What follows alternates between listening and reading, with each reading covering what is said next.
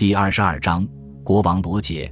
这部作品完成于一一五四年一月，也就是国王去世的一个月之前。作品由两部分组成，第一部分是一张用纯银制作的巨大地图，其重量不少于四百五十罗马磅，图上刻着七种气候的结构，拥有这些气候的地区、国家、近处和远处的海岸、港湾、大海以及水道的分布、沙漠和耕地的方位。以及它们各自与一般道路的距离，以里数或其他度量衡的数字表示。港口的名称。如果这件杰作能保留下来，我们就能得到更多信息了。唉，它在完成的数年之后，就在下一任统治者在位时期因为暴乱而被毁掉了。但是第二部分完整的留存了下来，它或许是艾德里希的劳动成果中价值更高的。它是一本书，名为。一个渴望知晓世上各国知识的人的业余爱好，但是通常称为《罗杰之书》。书的第一页上有以下文字：和预想的一样，《罗杰之书》汇集了可靠的地形学事实。作为哥伦布之前三个半世纪的作品，书中的描述惊人的准确。书中还有旅行者的故事，即使是书中的故事，也经过了严格的评判。必须牢记，这是一部科学著作。除非对真实性有所提及，否则书中不会出现什么荒诞不经的故事。但是作者从未丧失好奇心，本书读起来非常有趣。比如说，书里讲了西班牙王后麦里达的事，她吃的菜需要漂在水上，再送到他面前。书中还说，黑海有种叫查比里亚的鱼，渔夫把这种鱼捕到网中时，就会给当地渔夫带来不幸。本书还记载，俄罗斯冬天的白昼非常短暂，甚至让人没有时间做完五项拜功。而挪威人，他们有些人生来就完全没有脖子，在粮食作物还是绿色的时候就收割，然后放在壁炉旁烘干，因为阳光很少照耀在那里。关于英格兰，书中说，虽然罗杰的宫廷里不全是艾德里希这样的阿拉伯人，但阿拉伯人的比例可能是最高的。许多到巴勒莫的欧洲人，正是被在这里占统治地位的阿拉伯特色所吸引来的。这不是什么新鲜事。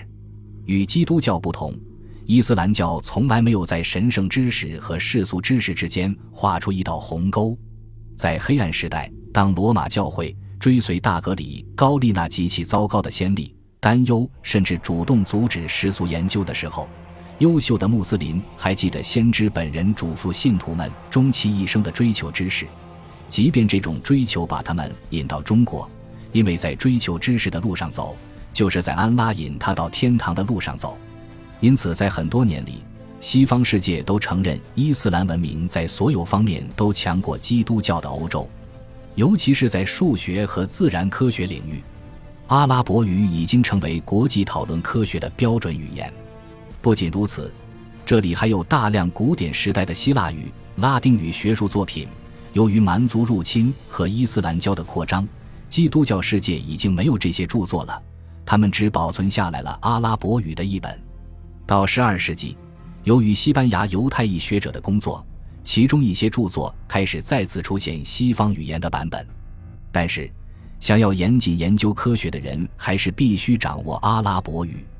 然而，阿拉伯语难学的简直邪门儿，在欧洲的北方，没多少能教阿拉伯语的教师，因此，在半个多世纪的时间里，人们前往西班牙和西西里，希望在那里找到伊斯兰世界的秘密。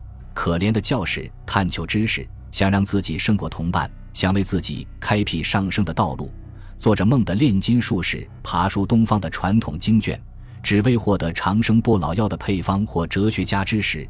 或如同巴斯的阿德拉德这样的真学者，此人是英格兰研究阿拉伯的先驱，是罗伯特·格罗斯泰特与罗杰·培根之前英格兰科学人物中最伟大的一位。他在12世纪初来到西西里，后来恢复了欧几里得的几何原本。他将此书从阿拉伯语翻译成英语，遂使之成为欧洲的文化遗产。为了探索一些更加特殊的领域。这些早期的阿拉伯学家陆续被吸引到穆斯林的西班牙，尤其是托莱多的学校，这里一直都是国际科学复兴的领先之地。不过，对其他地方来说，西西里拥有一个极大的优势，文化上依旧属于阿拉伯世界的同时，还与希腊的东方保持着联系。在巴勒莫的图书馆中，更别说岛上和卡拉布里亚的瓦西里安修道院里，学者可以找到原始的希腊语文本；而在西班牙，只能找到节本或准确性存疑的译本。今天的我们可能会忘记，在十二世纪对古代知识的兴趣得以恢复之前。西欧实际上已经忽略了希腊语，而罗杰治下的西西里此时已经成为拜占庭帝国之外最先进的希腊研究中心。但是在拜占庭帝国，阿拉伯文化声名不彰，备受误解。只有在西西里，人们才能同时直接研究希腊文明和阿拉伯文明，才能把它们表达出来，加以优化，并使之融会贯通。无疑。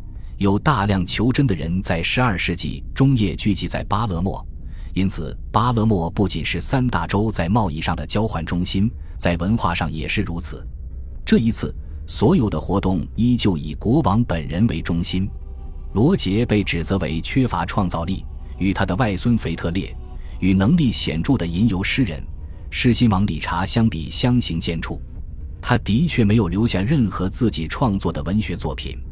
如果有的话，则必定非同凡响，因为欧洲民间文学的非凡之花已经炸开于普罗旺斯，其香味还未飘散到更远的地方。在罗杰的时代，有很多活跃在巴勒莫的诗人，他们几乎都是阿拉伯人。此外，国王本人热爱科学，他热爱美，但是也热爱辉煌。有人怀疑，对他来说，将这两者区分开来并非易事。无论如何。他更热爱知识。说到这里，若提及他缺乏创造性，便是忽略了以下事实：如果没有他，那么西西里十二世纪的独特文化现象就不会出现。一个如此多样化的国家需要一位指导者提出目标，这样才能将各种元素合为一体。而罗杰在文化和政治上都扮演了这种指导者的角色。在真正的意义上，罗杰就是西西里。他提出构想。他提供刺激，他也只有他，才可以创造出有利于其他因素的前提条件。他开明且总是具有鉴别力。他是第一位王室的守护者，集中关注围绕在他身边的汗水和活力，实现从不离开他的永恒目标——王国的伟大和荣耀。感谢您的收听，喜欢别忘了订阅加关注，主页有更多精彩内容。